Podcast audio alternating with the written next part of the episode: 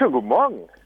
2017 wurde euer Schiff, die Juventa, von den italienischen Behörden in Lampedusa festgesetzt. Der Vorwurf Schlepperei, Beihilfe zum, zum Menschenschmuggel. Der Fall wurde von einer Forschungsgruppe erneut aufgearbeitet in den letzten vier Jahren. Es wurden Fotos, Videos kleinteilig aufgearbeitet. Aber es gab auch hier keine Beweise auf diese sogenannte Beihilfe zur illegalen Einwanderung oder Menschenschmuggel. In der Zwischenzeit hat die Juventus 10 einige Menschenrechtspreise gewonnen und jetzt, nach vier Jahren, beginnt der Prozess in Italien. Nach vierjähriger Ermittlung werden neben Aktivistinnen der Juventus 10 auch Menschen von Ärzte ohne Grenzen, Save the Children und einer italienischen Reederei angeklagt. Das wird jetzt ein ziemlich großer Prozess. Magst du uns mal einen Ausblick geben, Darius? Also wir sind selber noch dabei zu verarbeiten, was gerade passiert, muss ich gestehen, weil Genau, wir haben uns halt jahrelang darauf vorbereitet, dass gegen uns zehn ermittelt wird und wir wussten immer, es ist nicht klar, ob wir alle zehn vor Gericht kommen oder vielleicht nur zwei, drei von uns oder vielleicht sogar ein paar andere von der Crew noch, von denen wir nicht wissen, dass gegen die auch ermittelt wird. Dass aber aus diesem kleinen, ich sage in Anführungszeichen kleinen Juventa-Prozess eine volle Breitseite gegen die gesamte NGO-Szene wird, das ist das eine, was uns echt schockiert hat. Eben Anfang März haben wir die Anklage bekommen und eben erfahren, wie du gerade selbst gesagt hast, dass nicht nur wir unter Anklage sind, noch 21 weitere Leute, zwei NGOs und eine Reederei. Das war schon ein ziemlicher Hammer für uns, das zu erfahren.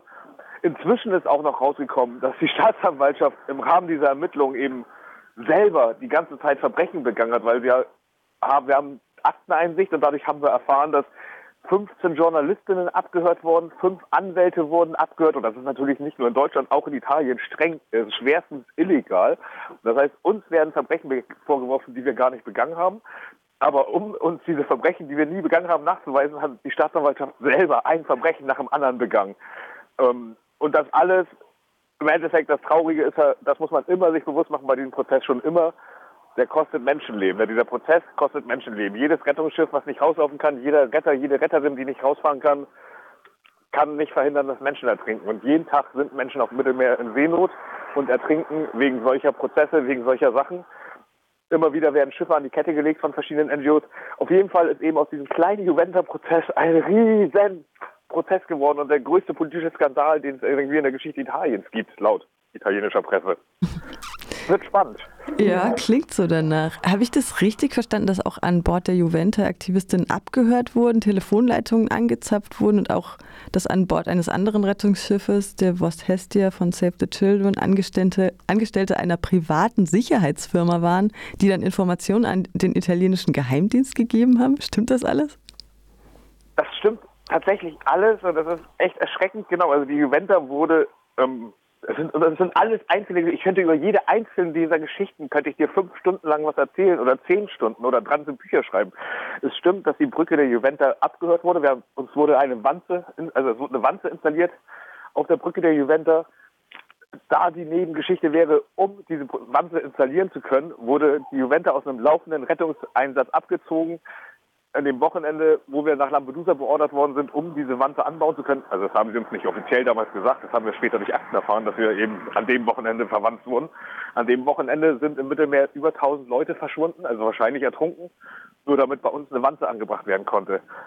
Das mit dem Rettungsdienst, auch das stimmt, äh, mit dem Sicherheitsdienst, das ist jetzt erstmal gar nichts Besonderes. Die großen NGOs, die haben ganze Schiffe immer geschartert, inklusive Mannschaft. Und das heißt, da waren einfach so diese Sicherheitsleute mit dabei.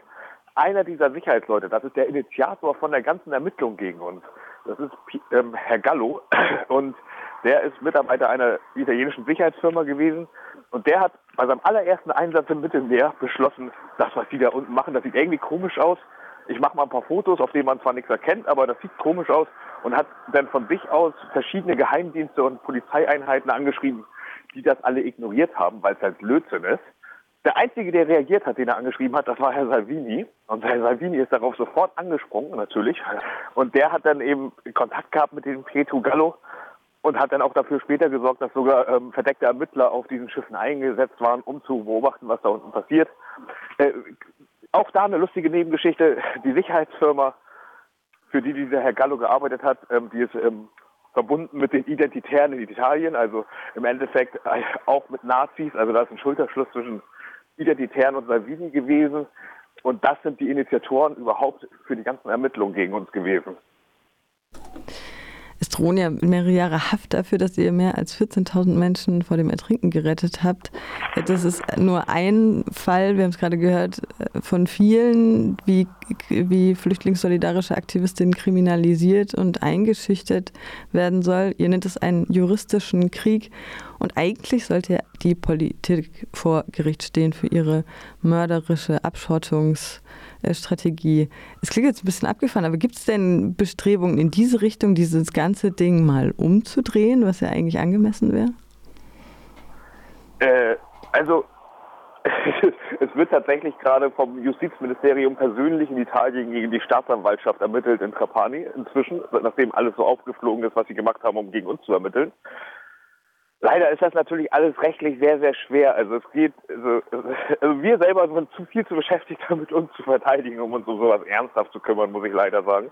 Und ja, du hast auch recht, also genau die Höchststrafe, die uns droht, ist 20 Jahre, was jetzt auch nicht wenig ist und vor allem italienische Gefängnisse sind jetzt international auch nicht gerade dafür bekannt, gemütlich zu sein, sag ich mal. Ähm, ja, also du hast natürlich recht, es wäre eigentlich, eigentlich müssen ganz andere Menschen auf die Anklagebank und ich hoffe, dass da Leute mit mehr Fachexpertise Expertise bei sind, sowas vorzubereiten. Aber also wir sind tatsächlich, also ich meine, zurzeit sind wir noch dabei, ich persönlich bin nicht dabei, das alles zu verarbeiten, was gerade passiert. Ich meine, ich weiß das ja erst seit fünf Wochen so ungefähr.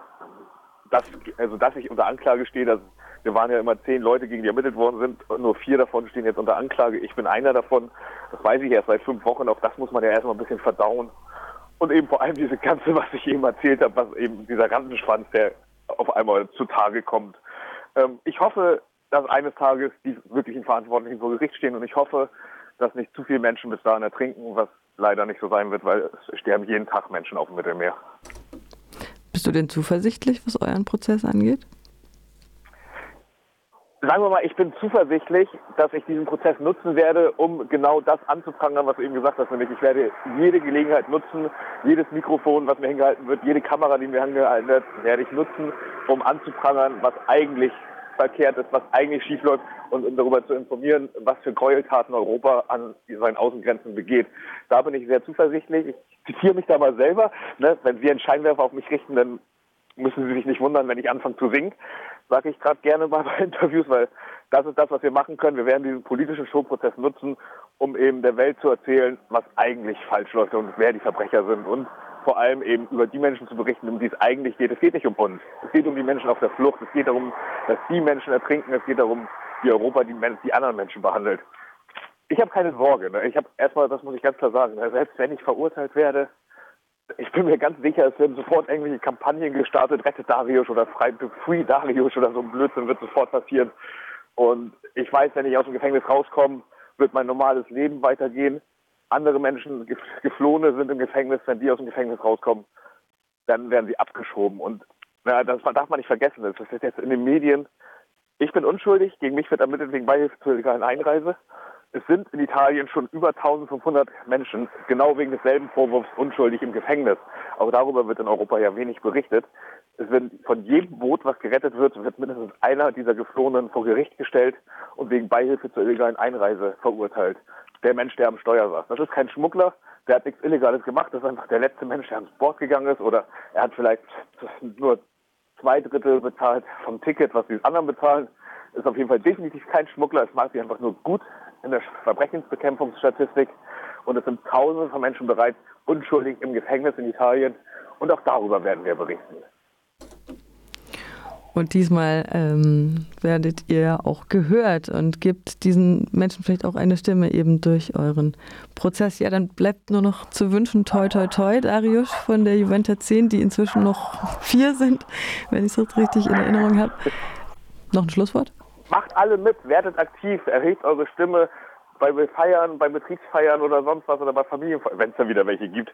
Aber auf jeden Fall alle, also das ist nicht unser Kampf, das ist, unser, das ist nicht unser Kampf von uns vier, das ist der Kampf von der gesamten Gesellschaft für eine bessere Welt. Macht alle mit.